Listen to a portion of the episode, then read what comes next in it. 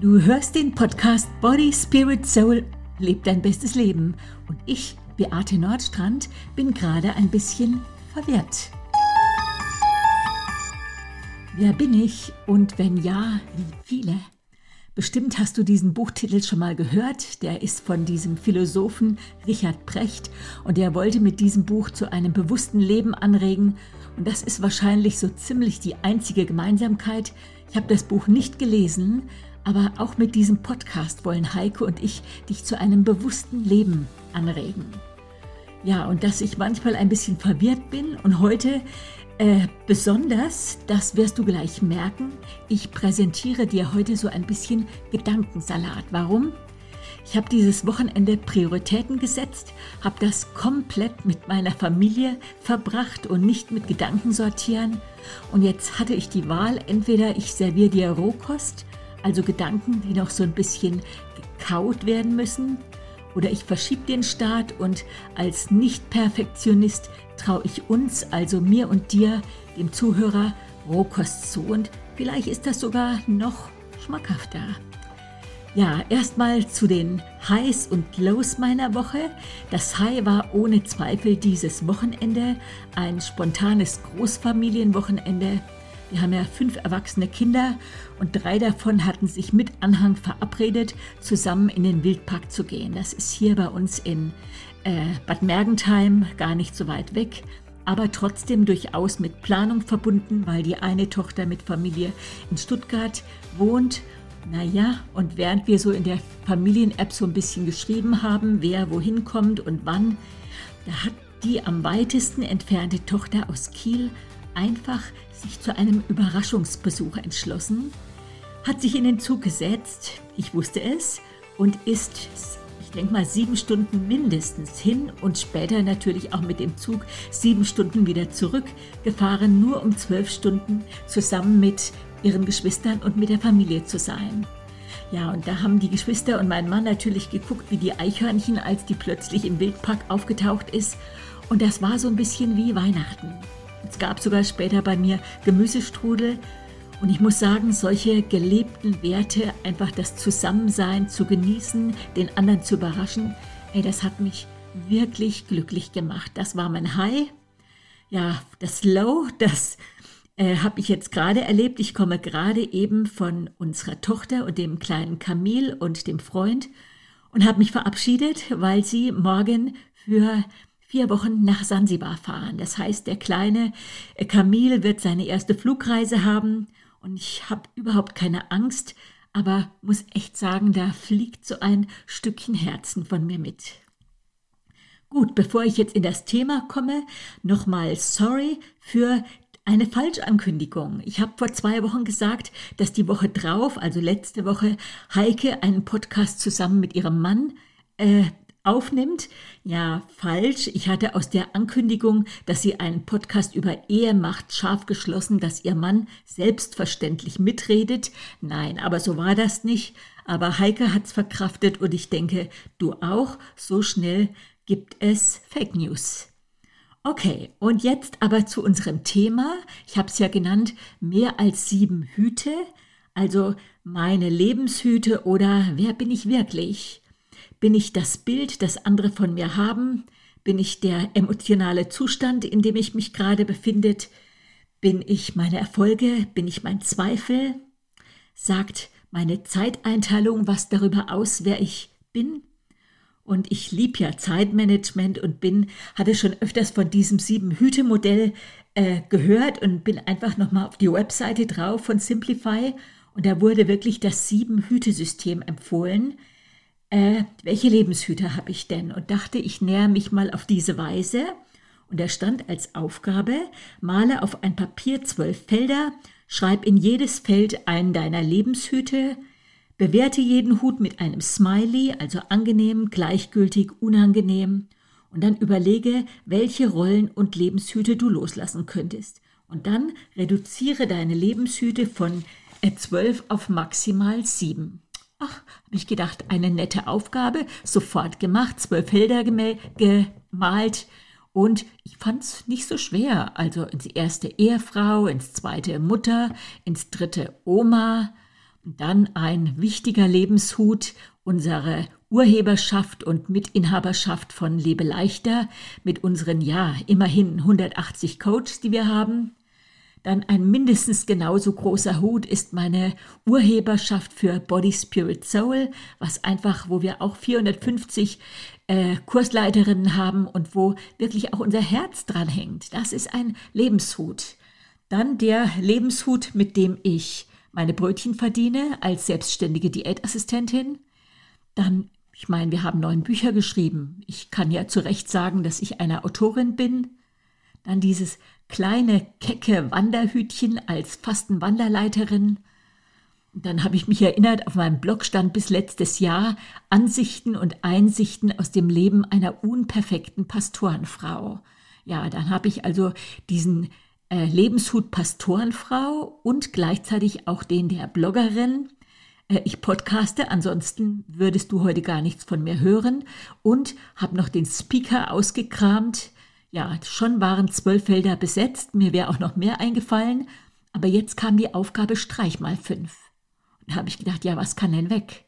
Hab zuallererst die Autorin gestrichen, weil ich meine, Trau dich, das Buch ist im März diesen Jahres erschienen, aber wir haben gerade kein neues im Brutkasten. Okay, habe ich gestrichen. Dann bloggen. Ich meine, ich blogge seit 15 Jahren, mal mehr, mal weniger, aber jetzt, ob ich, ob das jetzt ein Lebenshut von mir ist, also habe ich dann auch gestrichen. Ich habe die Pastorenfrau gestrichen, weil wir eigentlich nur noch drei Monate hier in dieser Gemeinde sind.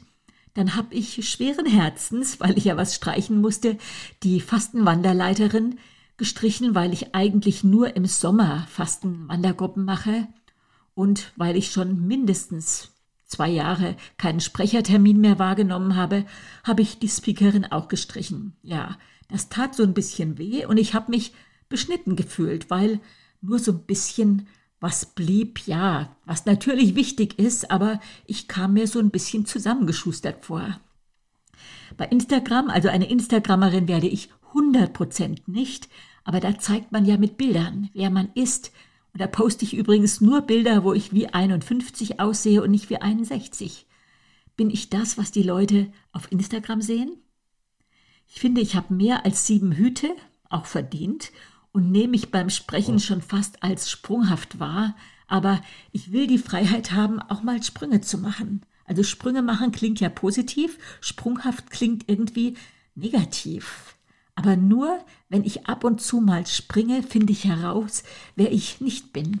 Erst als ich dreimal den Präventionskurs Aquafitness gemacht habe, ist mir klar geworden, dass ich mich nicht mit Aquafitness identifiziere.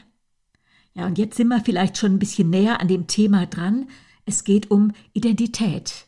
Und ich meine, die ist immer im Fluss. Und dafür darf ich ausprobieren. Früher konnte ich mit diesem Wort eigentlich gar nichts anfangen hatte eine Unterhaltung mit meiner zweijährigen Enkelin und sie hat mir auf eine Frage geantwortet, das weiß ich noch nicht.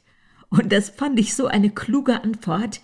Ihre Identität mit zwei Jahren ist noch fast unbeschrieben und die Eltern, vielleicht auch wir als Großeltern, die Umgebung, wir dürfen ihr Wurzeln geben und beitragen, dass sie alle Möglichkeiten bekommt, später mal zu fliegen. Wurzeln und Flügel, das gibt uns Identität. Und ich muss sagen, und jetzt merkst du direkt auch meinen Gedankensalat oder meine Rohkost, im Moment bange ich um die Generation, die gerade heranwächst. Ja, die sich vielleicht aussuchen dürfen, welches Geschlecht sie wirklich haben. Also meine beiden Enkelmädchen sind eindeutig Mädchen mit ihren rosa Kleidern und auch natürlich den biologischen Merkmalen. Aber heute in Sachen der, der Genderei, der Frühsexualisierung, ey, da bin ich äh, so ein bisschen bange, was so mit ihrer, mit ihrer Identitätsfindung wohl passieren wird. Und wir wollen ja auch nicht möglichst brave Kinder, die keine Probleme machen, die gut Befehle entgegennehmen können und brav ihre Masken tragen. Wir wollen ja Kinder, die kreativ sind, die sich auch mal wehren können und besonders die sich was zutrauen. Mein Elternhaus, das hat mir vermittelt, dass ich willkommen bin, dass ich gut bin, wie ich bin, und die Wurzeln, die ich durch Elternhaus, durch die Verwandtschaft, durch die Kirche, durch die Freunde bekommen habe, das hat mir Flügel und eine gewisse Stabilität und Standhaftigkeit verliehen. Kann ja sein, dass das bei dir ganz anders lief.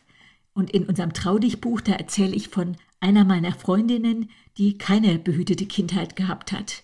Die Eltern hatten Alkoholprobleme, die kam schon als Baby in ein Kinderheim, hat ihren Vater nur zweimal im Leben gesehen. Aber, aber der Tag, als sie ihren himmlischen Vater kennengelernt hat, das war ein Schlüsselerlebnis. Und trotz der negativen Erfahrungen in ihrer Kindheit ist aus dieser Person eine harmonische Erwachsene geworden, die eine starke Identität hat. Und ich muss sagen, ich habe einige Menschen kennengelernt, die trotz katastrophaler Kindheit harmonische Menschen geworden sind, mit einer starken Identität. Meine Beispiele hatten alle dieses Wunder der Liebe Gottes erfahren und haben einen Neuanfang machen können und haben Altes einfach ablegen und hinter sich lassen können. So schlimme Lebenserfahrungen können wir nicht ausradieren, aber die können Dünger für eine starke und neue Identität werden.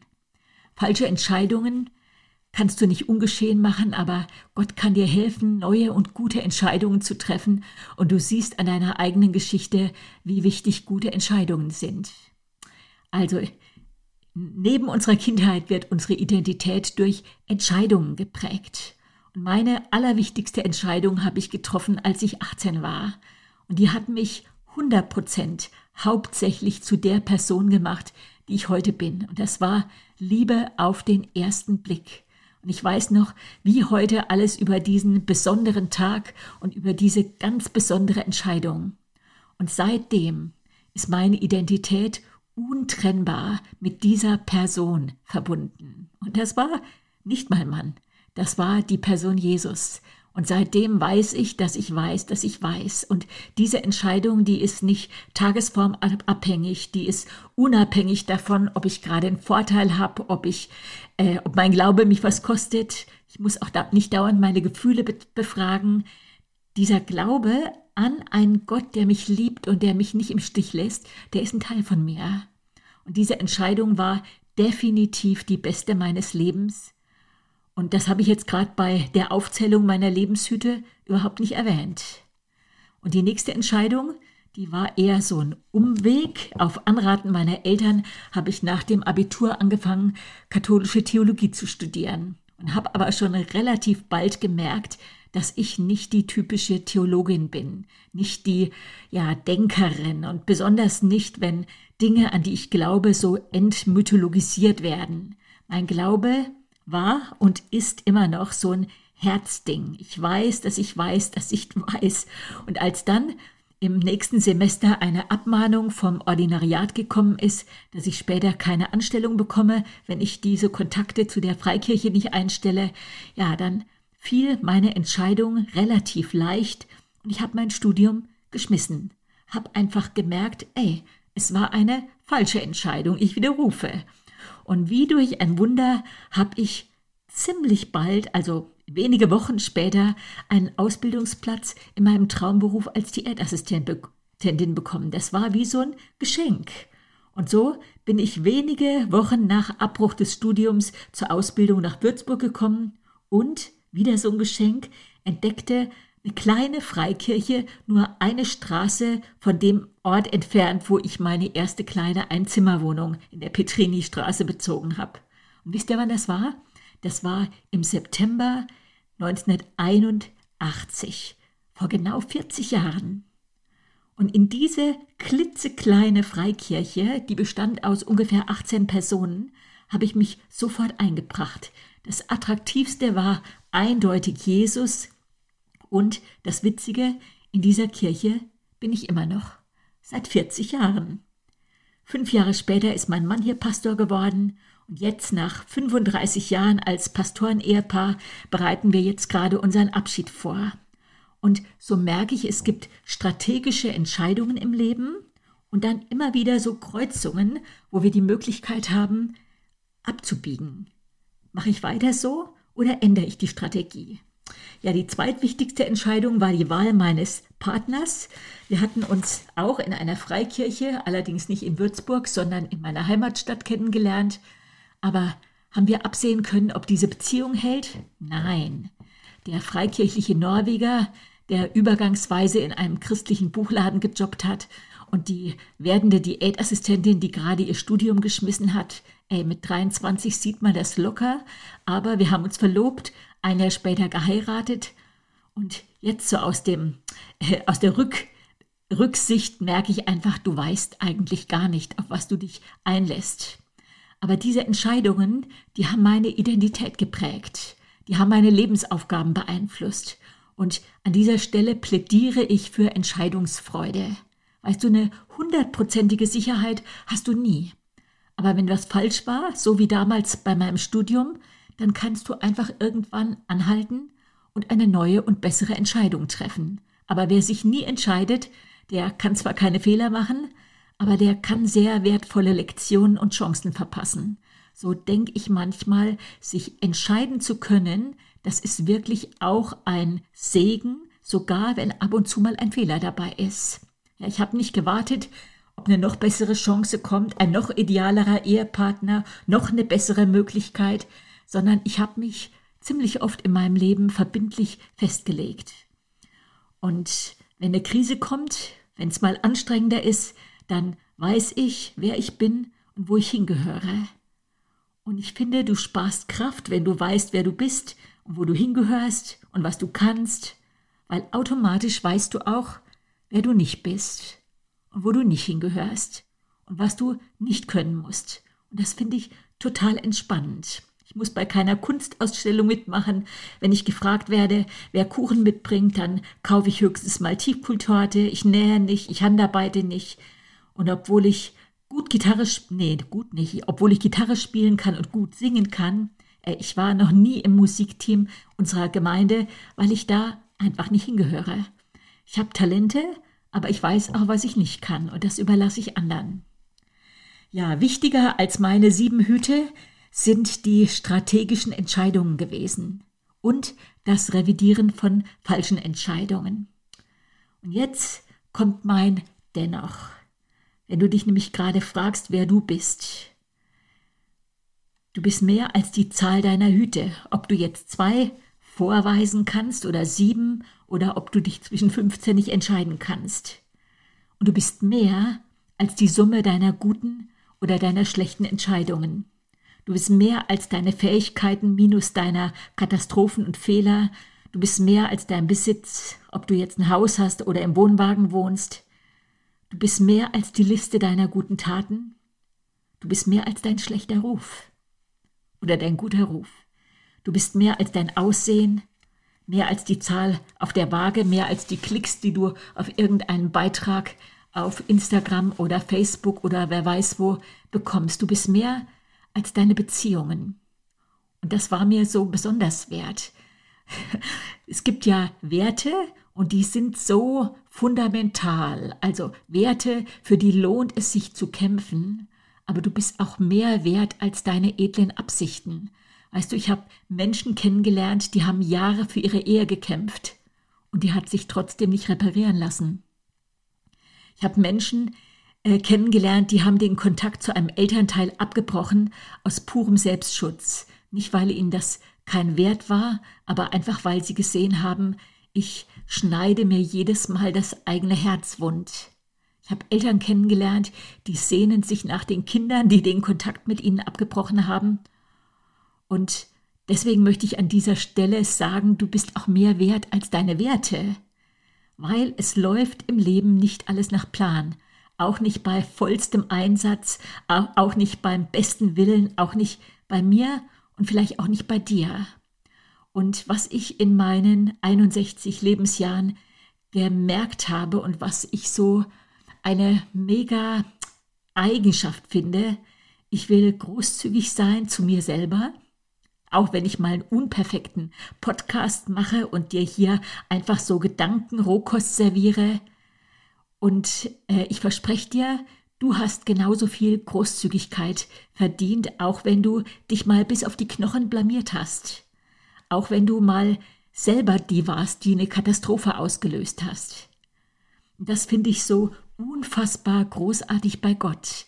Was immer ich auch verbrochen habe, Er sagt zu mir, nicht schuldig, not guilty. Der nimmt seinen Stempel und überschreibt meine Akte mit erledigt. Und das ist es, wofür Jesus gekommen ist. Und deswegen bin ich einfach auch so mega begeistert vom guten Evangelium, dass Gott auch meine Schulden bezahlt und überschreibt und sagt, nicht schuldig. Und auch wenn du sogar schuld gewesen bist, dass Beziehungen vermurkst gewesen sind, abgebrochen worden sind, Gott kann Beziehungen wiederherstellen und kann deine Vergangenheit überschreiben.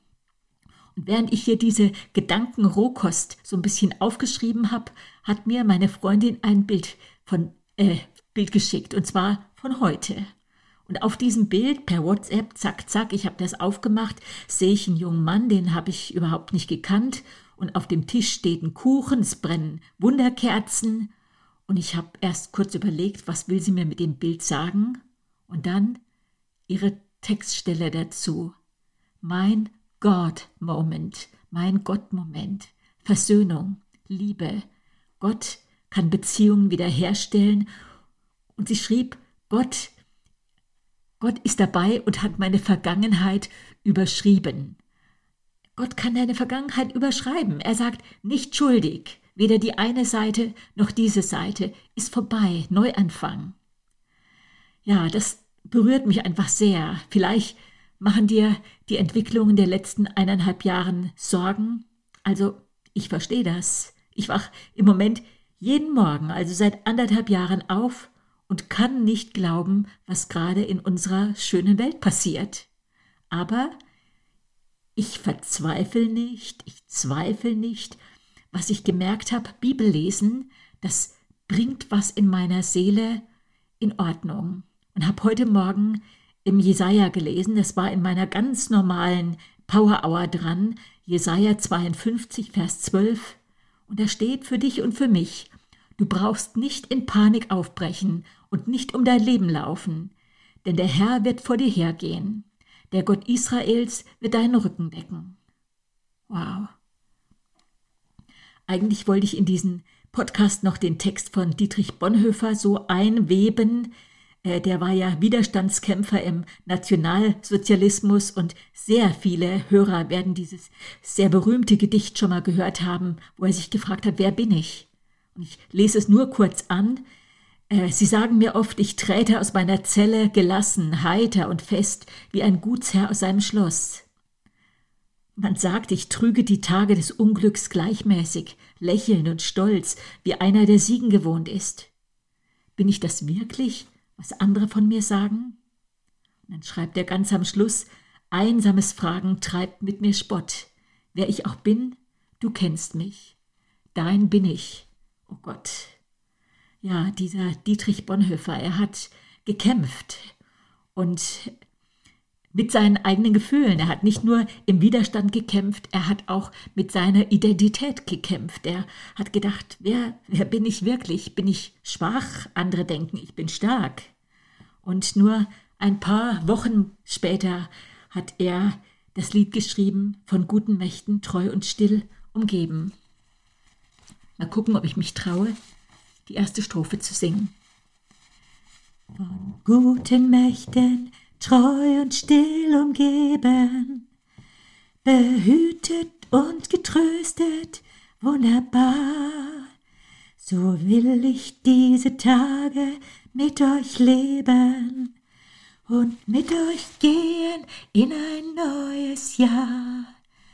Von guten Mächten wunderbar geborgen erwarten wir getrost, was kommen mag. Gott ist mit uns am Abend und am Morgen und ganz gewiss an jedem neuen Tag.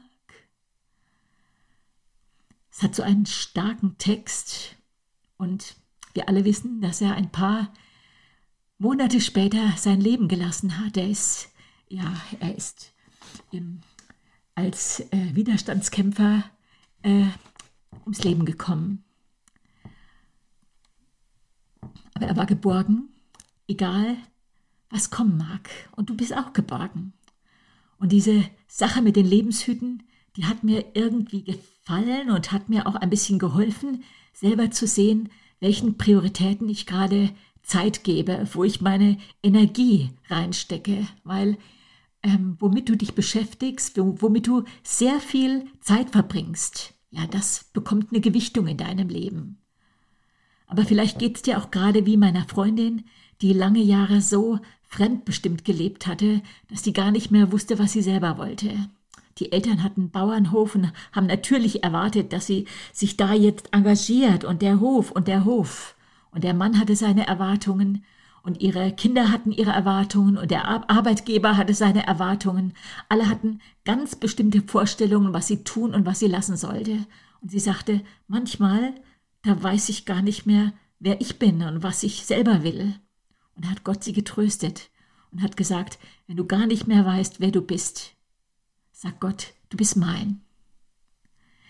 Ja, und ich finde, es ist nie zu spät, deinem Leben eine neue Richtung zu geben. Es ist nie zu spät für eine gute Entscheidung.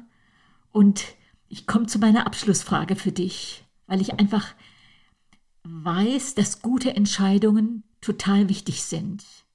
Über welche gute Entscheidung die ansteht, wärst du in zwei Jahren so richtig glücklich. Über welche gute Entscheidung, die du schon lange vor dir herträgst, wenn du die triffst, über was wärst du in zwei Jahren so richtig glücklich und happy. Und in diesem Sinne wünsche ich dir viel Spaß beim Kauen meiner Rohkost. Ich wünsche dir auch eine gute Woche und besonders, dass du es lebst. Dein bestes Leben, deine Beate Nordstrand.